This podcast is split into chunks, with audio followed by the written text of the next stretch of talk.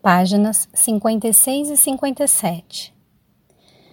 Se, ao nascer, você não tivesse nenhum esquema mental em desenvolvimento, você seria tão inconsciente quanto uma estátua desprovida de sentimentos, respostas e pensamentos.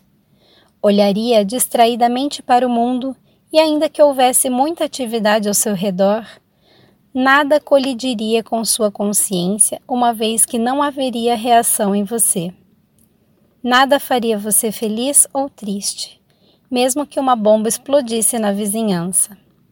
Sem um esquema mental, você não tem vida, nem desenvolvimento, nem maldade, nem bondade.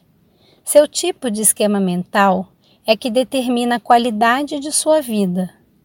Esta é a primeiríssima verdade da existência que eu quero que você perceba e compreenda por completo.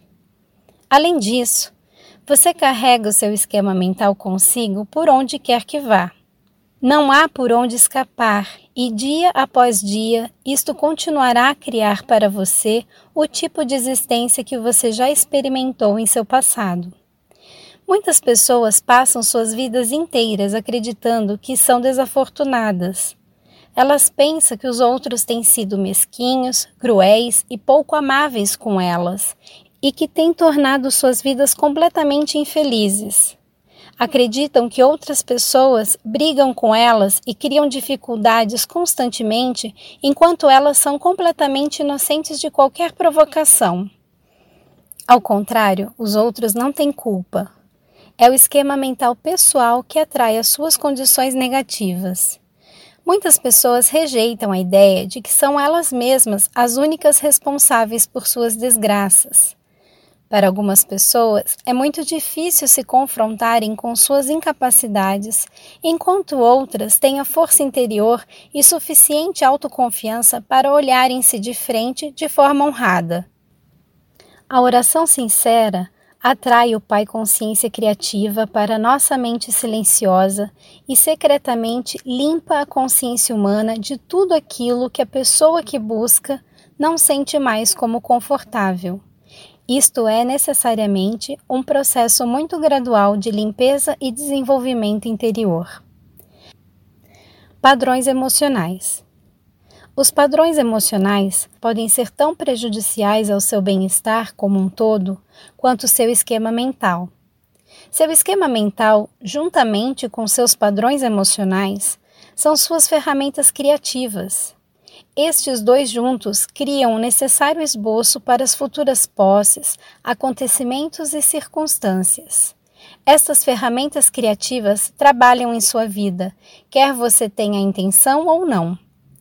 É muito mais difícil descobrir as suas atitudes emocionais profundamente arraigadas, conscientes ou subconscientes, do que reconhecer o seu condicionamento mental as pessoas podem estar submetidas a padrões emocionais negativos e serem completamente inconscientes disso, uma vez que estes esquemas são encobertos momento a momento pelas emoções decorrentes da rotina diária.